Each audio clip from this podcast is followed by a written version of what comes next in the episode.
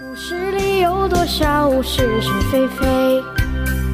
故事里有多少非非是是？《侍卫官杂记》，作者宋乔，由事了播讲。故事里的事，说不是就不是，是也不是。故事里的事。侍卫长今天一大早起来就到大教场军用机场，说是代表先生去接一位从北方来的大员。这个情形相当少有，引起了我们的好奇心。我猜想是熊式辉，老李却认为可能是坐镇北平的李宗仁。老杨没做声，我说：“哎，你怎么不说话呢，老杨？”我认为你们俩都没猜对，那你认为是谁啊？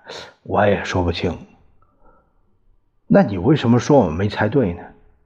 那熊世辉根本不需要侍卫长去接，李宗仁向来跟先生面和心不和，无缘无故他跑南京做什么？再说要他来，风声早就传出来了，还用不着那么神秘。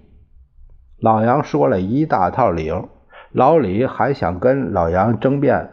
刚好听到门口有汽车的声音，大概是侍卫长回来了。我们也用不着再变了，出去看看就知道是谁了。跟侍卫长并肩进来的是一个身穿灰布军服的高胖子，面色晒得又黑又红，像是个大兵的样子。哎呀，他呀，傅作义。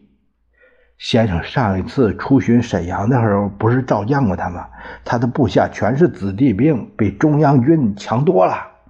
在东北虽然看见过他一面，可是一点印象没有。你除了对女人有印象，你啥也记不起来。侍卫长把傅作义陪进了先生的办公室，马上退了出来。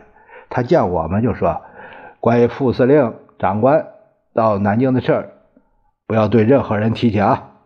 是，先生和傅作义足足谈了三个钟头，连午饭都是他们两个人在办公室里吃的。傅作义辞出来后，先生竟然陪他走到院子里，非常恭敬的再三请先生留步。先生还是坚持多送了几步。啊啊！就等你好消息了，我一切。都遵照主席的指示行事。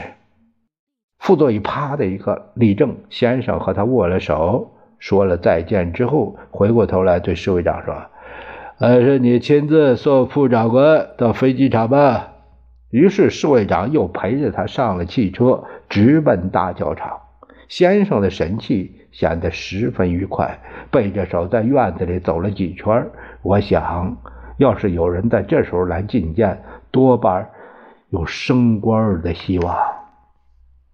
说是就是，不是也是。故事里的事，说不是就不是，是也。